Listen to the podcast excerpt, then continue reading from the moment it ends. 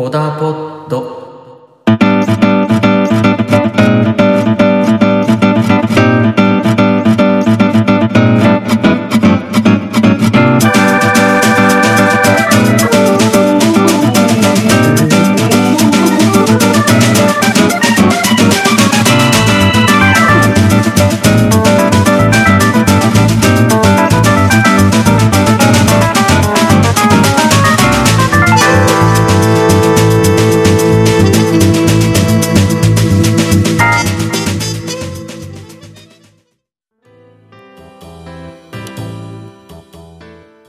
さんおはようございます。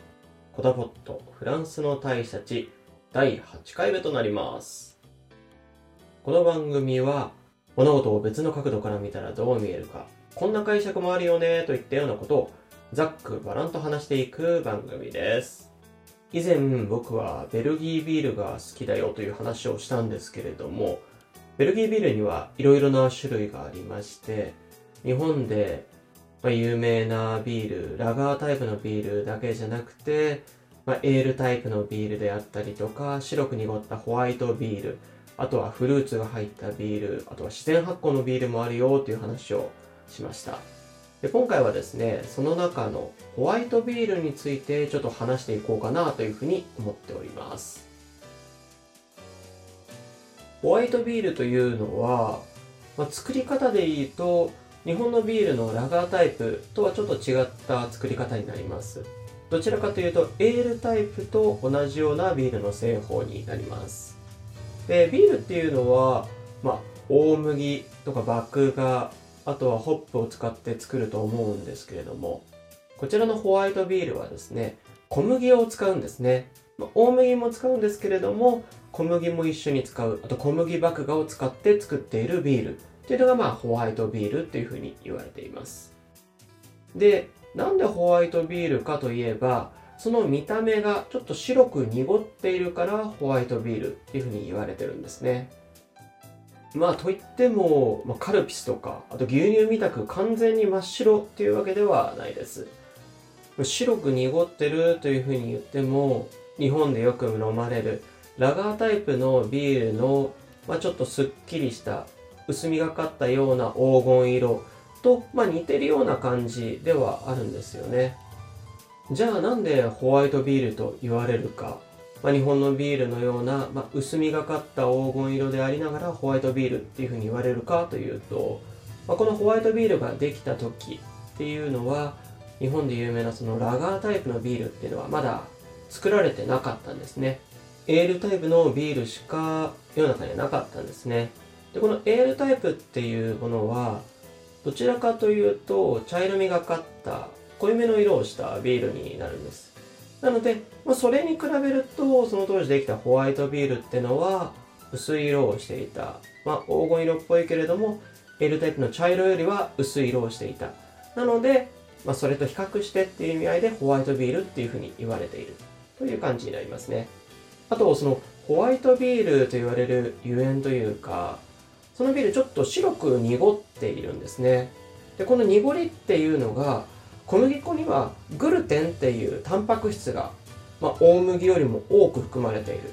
で、これによってそのグルテンがちょっと、ま、固まるというか、そういうので、こう、折りみたいのができたりするんですけれども、それによって白く濁って見える。なので、ホワイトビールっていうふうに言われてるとも言われてます。で、このホワイトビールというのは、味もまあ普通のビールと若干違いまして、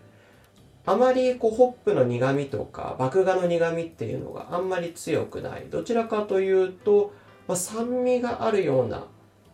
あとはバナナとかのような甘み、フルーティーさを感じるようなビールになるんですね。で、このバナナのような甘みであったりとか、フルーティーさっっていうのは、まあ、小麦の先ほど言ったグルテンというタンパク質によってその甘みとかフルーティーさが出てるというふうに言われています。あとそのグルテンのタンパク質によってちょっと泡持ちが良くなるんですね、まあ、シュワシュワだったりとか、まあ、その、まあ、ビールの上にできる泡ですね。そういうのの泡持ちが泡がなかなか消えにくい。そういうのもホワイトビールの特色の一つになります。ホワイトビールは、ま、ビールの中の種類として一つの種類としてあるわけなんですけれどもあまりまあ世界で作られているわけではない。有名なのはドイツとベルギーになるかなというふうに思います。ドイツでいうバイゼン。あとベルギーだとブレジャンホワイトビットビールっていうふうに言われます。なのでこの2つのビールについてちょっとこれから話していこうかなというふうに思います。まずバイゼンですね。バイゼンはドイツのビールでこのバイゼンっていうもの自体がドイツ語で小麦を表す意味になります。見た目は、まあ、薄い黄色薄い黄金色。でちょっとまあ白く濁ったような感じがしていてバナナとかリンゴとかのようなフルーティーな香りがする。でほのかにクローブのようなスパイシーな感じもするような。で麦特有の、まあ、苦味とかは少なくてまろやかで飲みやすいビールになってるのがこのバイゼンビールっていう風なものになりますね。作り方としては、まあ、通常大麦大麦麦芽のところを小麦麦芽をですね50%以上使用している。なので白ビールホワイトビールの風になっているというわけですね。このビールは結構歴史が古くてですね12世紀頃にはもうドイツでホワイトビールが作られていたっていうふうに言われています。ドイツの南部のバイエルン公国で製造されていたビールになります。バイエルン、ミュンヘンがある州ですね。バイエルン州今でいうところのバイエルン州があったのが、まあ、バイエルン公国。その名の通り、まあ、バイエルン公国があった、まあ、バイエルンミュンヘンとかねサッカーでも結構日本でも有名なサッカーチームがあるところですけれどもそこでホワイトビールは作られていたっていうふうに言われています。で、まあ、ドイツでホワイトビールは作られたんですけれども、まあ、歴史の中でですねこのホワイトビールっていうのは、まあ、廃れてしまったビールになるんですねなんでかっていうと1500年ぐらいの時にそのバイエルン公国でビール純粋令っていうのが出たんですね。まあ、これをなんで何かっていうとビールっていうのは大麦とホップ水のみを使って作るっていうふうにいうまあ法律が出来上がったんです。なのでそうするとま小麦が使えなくなってしまうんですね。なのでそれによってホワイトビールっていうのは普通では作れなくなってしまった。で、そのままこうされていってしまったっていうふうに言われています。で、このビール純粋例っていうのが、まあ、なんで作られたかっていうと、このホワイトビールに小麦を使う。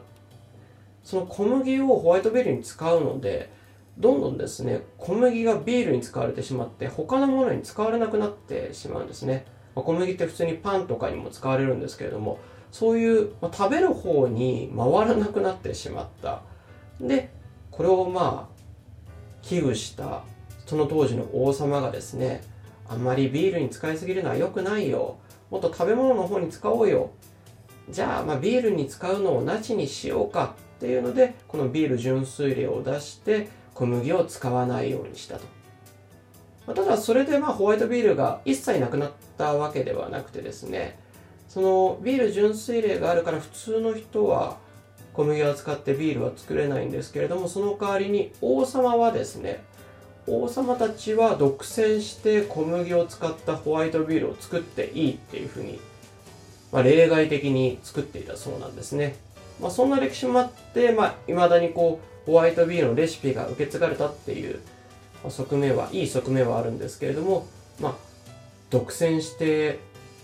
王様たちがホワイトビールを作って売っているのでまあ、当時ねホワイトビールをもともと作っていた人たちっていうのは、まあ、あんまりいい気はしなかったっていう感じの、まあ、そういう流れがある。そんなビールになります。なのでこのホワイトビールっていうのは昔は貴族のビールっていうふうに言われてたんですね、まあ、その王様たちまあ位の高い人たちだけが作って飲めたので貴族のビールっていうふうに言われていたでですね、このビール純粋令っていうのは、こう、未だにドイツでは受け継がれて使われている法律なんですよね。なので、未だにドイツでは、その大麦、あとはホップ、水のみで作るっていう風に言われています。まあ、例外的にですね、一部のビールにはその小麦も使っているし、まあ、なので今ホワイトビールもあるわけなんですけども、大麦以外の麦芽とか砂糖とかを使ってもいいっていう風なまあ、例外措置はあるんですけれども、いまだにこのビール純粋例っていうのは守られているものになります。で次はですね、ベルギーのビールですね。ベルギーのホワイトビール。こちらも、まあ、ドイツのバイゼンビールと同じような感じで、色味とかも似てますし、味もリンゴとかバナナのような甘みが感じられて苦みが少ないものになるんですけれども、このドイツのホワイトビールとの一番の違い、ベルジャンホワイトの一番の違いっていうのは、中にですね、オレンジピールと、あとちょっと柑橘系の味をするコリアンダーの種、コリアンダーシードを使うっていうのが、最大のベルジャンホワイトの特徴かなというふうに思います。ベルギーは、そのビール純粋例っていうのは特にないので、ビールに、まあ、変なし何入れてもいいんですね。なので、蜂蜜が入ったビールとかもあるし、まあ、フルーツの果汁が入ったビールもあるし、あと米を使ったビールとか、もう本当に多種多様なんですね。まあ、その中の一つのベルジャンホワイト、オレンジピールやコリアンダーシードが入ったビールになります。このベルジャンホワイトで、まあ、一番有名なのはヒューガルデンホワイトかなっていうふうに思います。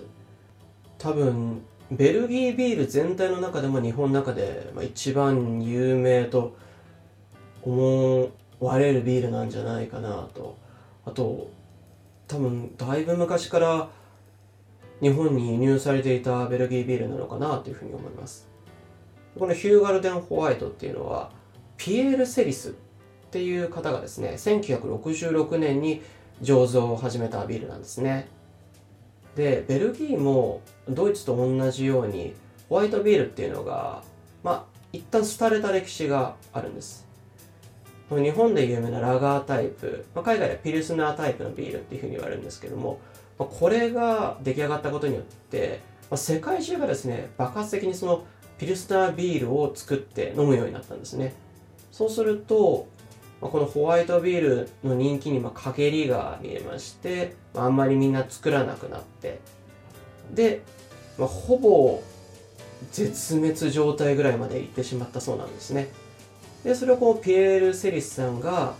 なんとか昔のレシピで美味しいホワイトビール作れないかなっていうので、まあ、1966年に作ってヒューガルデンホワイトを作って。でそれによってわホワイトビールめちゃめちゃうまいじゃんっていうので、まあ、ベルギー内で人気が出てそれ以来ホワイトビールの人気もま回復していったというふうな歴史があります。ちなみにですねこのピエール・セリスさんは後にアメリカのテキサス州で自分の名前を付けたセリス・ホワイトっていうビールを作るんですね。でなんでこのセリスさんはアメリカに行ってまでホワイトビール新しいホワイトビールを作ったかというとヒューガルデンホワイトの醸造所がですね一度まあ、雷かな？の火事とかで、まあ、亡くなってしまったんですね。で、その当時のベルギービールのビール会社の大手が、そのヒューガルデンホワイトを買い取ってですね、そこのビール会社で販売するようになって、で、そしたら、まあ、ちょっと味がですね、あんまり良くないというか、セリスさんが思うような味が出なくなっちゃったそうなんですね。なのでセリスさんはこんなの俺が作ってたヒューガルデンホワイトじゃねえホワイトビールじゃねえっていうのでよし本物のホワイトビール作ってやるぜっていうのでわざわざアメリカにまで行ってですね新しいセリスホワイトっていうビールを作ったっていうそんな歴史もあります。でこのヒューガルデンホワイトっていうのはですねこのまあホワイトビール以外にもヒューガルデンロゼというのヒューガルデンホワイトにフランボワーズの果汁を加えただいぶフルーティーなビールもあってそういうのもですね、まあ、ベルギービールの面白いとこホワイトビールの面白いところかなっていうふうに思います。先ほどからそのホワイトビールの味